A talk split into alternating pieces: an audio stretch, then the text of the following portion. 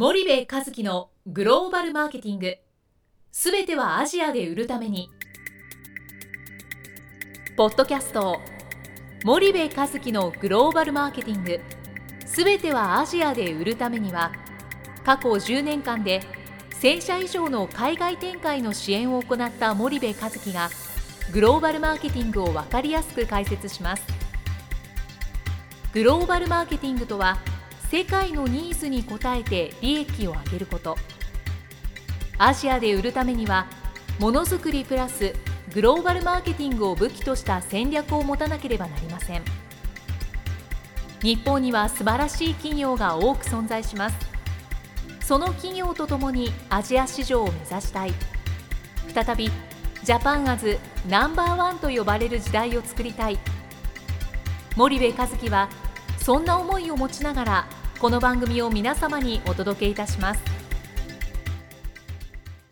こんにちはナビゲーターの東忠夫ですこんにちは森部和樹です。では森部さんの引き続きあの質問をいただいておりますはい。んで今回はですね、うんあの T さんからうあの質問をいただいてるんですけどん。も、いつもあのポッドキャストを楽しく聞いておりますと、はいはいで私も去年の11月ぐらいからうん聞き始めましたと、はい。でお二人の楽しいやり取りをあの毎朝通勤しながら聞いてますとありがとうございます。ありがとうございますやっぱ通勤しながらとかが。多いんですかね、あので私自身は、うん。まあ、某メーカー日本メーカーに属しており、うんそこでマーケティング関係に従事しておりますと、うん。うん。でまあ、よく森部さんの専門分野でもあるうん。消費財メーカーに属しておりますと、うん。でやはりこの消費財メーカーの市場っていうのは、うん。欧米先進国企業、うん。先進企業が強く、日本企業はなかなか苦戦をうん。グローバルでは強いられている毎日ですと、うん。で森部さんはよくあの欧米先進企業の方がうんチャンネル構築が進んでいるということをおっしゃっていますけども、うん。具体的にん何が日本企業と違うのか、うん。そしてどう進んでいるのかうん。森部さんなりのご意見をいただけないでしょうかと、うん。あのこれからもポッドキャストをお聞きしますので頑張ってくださいと、あ、ありがとうございありがとうごます。ざいます。は T さんからのご質問なんですけど、はいい。まあ、欧米先進企業うん。と日本企業のチャンネル構築のうん。違い、特にうん。なんで欧米企業がうん。進んでるんでしょうかみたいな。そうですね。まずね、えっ、とまあ欧米のこれ消費財メーカーで、まあ、食品日用品メーカーさんかなっていう気がするんですけど、食品日用品メーカーのグローバルトップ10って全部欧米企業なんですよね。はい、でその代表格が P&G とかうんネスレとかユニリーバとかっていう企業になってくるんですけどコカ・コーラとかね、ケロッグもそうですけどね。はい。で結局この人たちって、えー、と大陸問わず進んでるんですよ。うーん。でどの国に行っても P&G の商品はあるし、はい。ネスレのコーヒーはあの置いてあるし、うんうん。えーユニリーバーのシャンプーはあの売ってるわけなんですよね。はいでそのまあな何がこう違うのって言った時に、うん一番あるのがやっぱね歴史背景が全然違っていて。そのアジア新興国をマーケットとして捉えた時期がね、はい日本の消費財食品食品食品消費財メーカーよりももう20年ぐらい早いんですよね。で結局そのアジア新興国でずっと投資し続けてきたっていう非常にその長い歴史の背景があって、森部さんの感覚として日本企業が、うん。じゃあそのアジア新興国を、うん。まあ、消費市場とうん、して捉え始めたのっていつぐらいだと？もう最近なんじゃないですかね。あの本当の意味でねはい。えーいや工場を出しましたとか販売拠点を置きましたっていうのはそれは10年前15年前あるんですけど、はい本当の意味で予算つけて本気でやるぞとうんいうふうになってるのは日用品で、えーここ数年だと思いますよ。じゃあ2010年とか11年ぐらいから、うんぐらいですよねうん。いやもっと早くから出てるんですよ。はい出てはいるんですけどその本気っていうのは出るから本気じゃないじゃないですか。うんうんまあ、本当にお付き合いをこうしててあ変わったなってお客さん見てて思うの。で、ここやっぱ3年ぐらいの話なんですよね、だから僕は本当に日本の企業が本気になったのはその辺ですと。じゃあその20年前というと、まあ、1990年ぐらいから、うんそう。欧米80年後半、はい、うん、80年後半ぐらいから欧米はやってるんですよ。うん。で80年後半っていうと僕シンガポール住んだんですけどね、はいその時に、えー、ともうすでにありましたからね、うん。あのでえー結局そのシンガポールは当時良かったですけどでも今ほどじゃないし、はい。インドネシアやタイやマレーシアや、あのフィリピンなんかにも行くことありましたけど、あのとてもじゃないけど早くシンガポールに帰りたいと思うぐらいのあのそのなんて言うんだろう発展してなさ度合い、汚さ度合いだったんですよ。でそんなところで商売するなんてまあはっきり言って考えられない儲からないに決まってるじゃんってみんなが思ってたわけですよね。うん。森部さんはその80年代後半だと何歳ぐらい、うんと14歳、14歳ぐらい、はい。おそうするとええ。シンガポールで食べてたお菓子とか、は飲んでたものっていうのはどう？い、もう僕の好きなスナック菓子はチートス、違う違うそうえ。はい。えで、まあ、キャンディー系っていうんですかね、はい。日本日本だとねハイチュウだけど、うん。えースキトーっていうちっちゃいなんかつぶつぶのはいはい。あのキャンディうん。ーで本当はチョコボール食べたかったけど M&M's みたいな。はいはい。じゃあもう全部欧米系の。そうですよ。本当はあの小枝チョコレートって知ってます？はいしてます。食べたかったけうど、ん。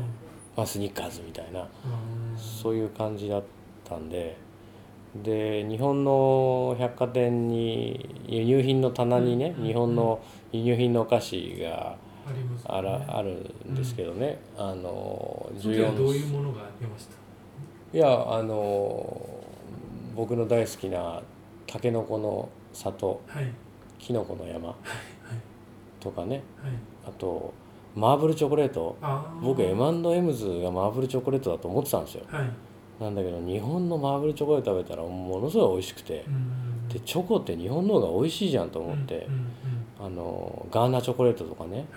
ミルクチョコレートとかね、あのあ何？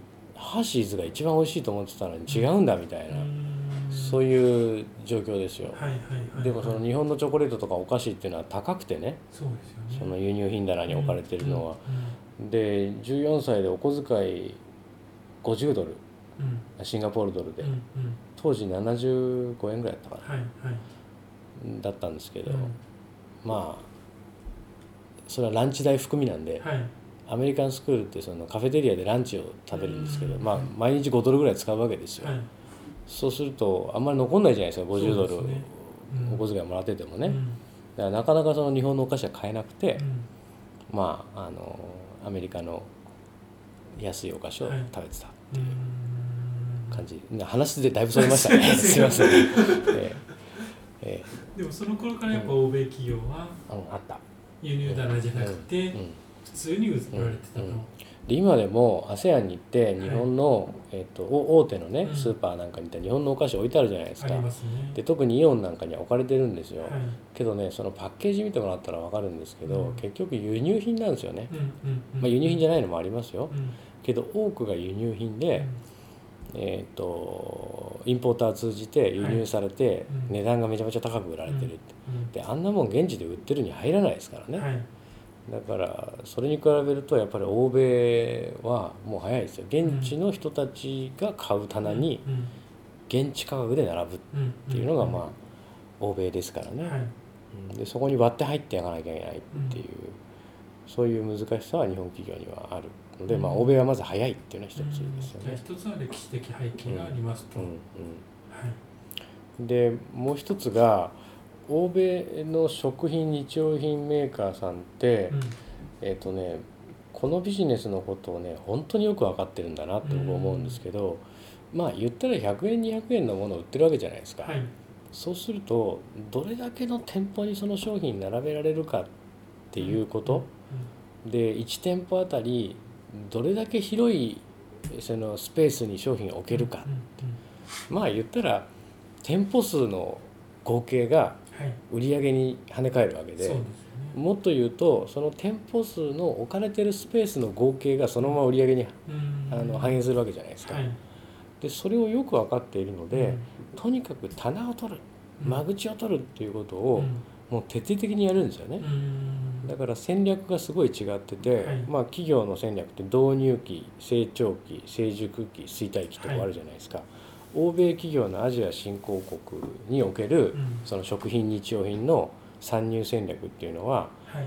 日本企業みたいにまずイオンと取引するとかまず大手のモダントレードと取引するっていうことではなくてうん。まず間口を取るってことなんですよね。はい。だから間口を取るために徹底的にあの投資をすると。うん。で、えっとアジア新興国の近代小売の間口なんてたかだか数千とかね数万とかじゃないですか。うん。一方で伝統小売の間口って数十とか数百とかあるわけで、はい。そしたらこの伝統小売取らなかったらマーケットシェア取れないっていうことをよく分かっているのうん。うん。で近代取るのは当たり前と。はい。でその上で導入期にいかに伝統で間口を取って成長期に一気にプロモーションかけて売り上げを縦にドカーンと上げるかっていうもうこの法則なんですよ全部、はいはい。だからそれがもうチャンネルの構築に全部現れてるので、うんうん。間口を取るためのチャンネル構築。はい。日本企業の場合はモダントレード取るための間で、うん間口構築と、うん。チャンネル構築と。うん。ここが一番大きい違いですよね。うん。なるほどなるほど。じゃあそういった、ままあ、間口をうん。導入期に取れるか取れないかっていうところがうん、やっぱ大きな、大きな違いですよね。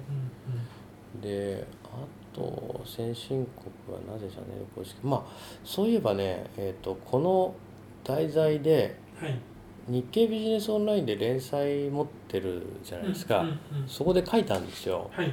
えっ、とね、えっ、と僕の連載のシリーズの名前が、えーなんだっけ、えーアジアにおけるチャンネル構築だったかな。戦略的チャあンネル構築。アジアにおける戦略的チャンネル構築っていうそのシリーズで連載を書いてますと。はい。でその中で、えっと、P&G から学ぶアジアのチャンネル構築っていううんうん。のを書いていてうん。日本企業と、まあ、欧米先進グローバル企業の P&G のチャンネル構築の違いをね、うん。えっと、つらつらと書いているので、えっと、それをぜひ読んでいただければなと思います。えー森部和樹スペース日経えービジネスとかで多分すぐ出てくると思うのではいちなみに森部って打つと、えー部活の部で森部って出ちゃうんですけど 僕の部は一辺二辺の辺刀に侵入なんで、えー森辺って打たないといけないんですよ。はいでも森辺っていうとその辺が変態の変なんでそれをもう一回変換して森部ってならないといけないんですいませんややこしい名前で。はい。ただ森部和樹スペース日経ビジネスで出てくると思います。はい。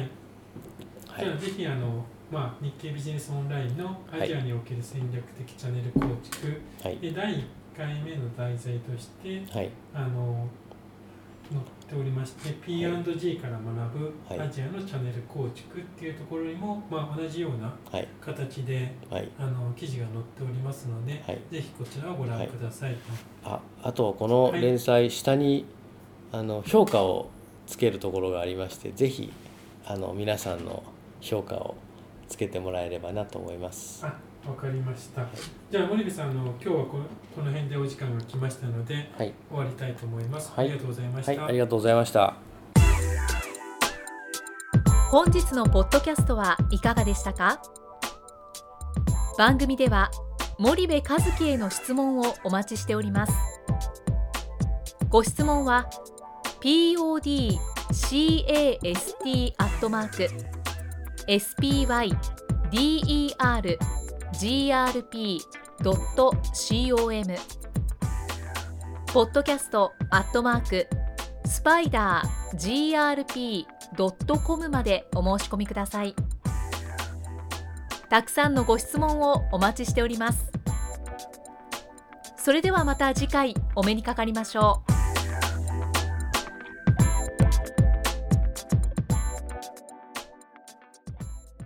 森部和樹のグローバルマーケティングこの番組はスパイダーグループの提供によりお送りしました。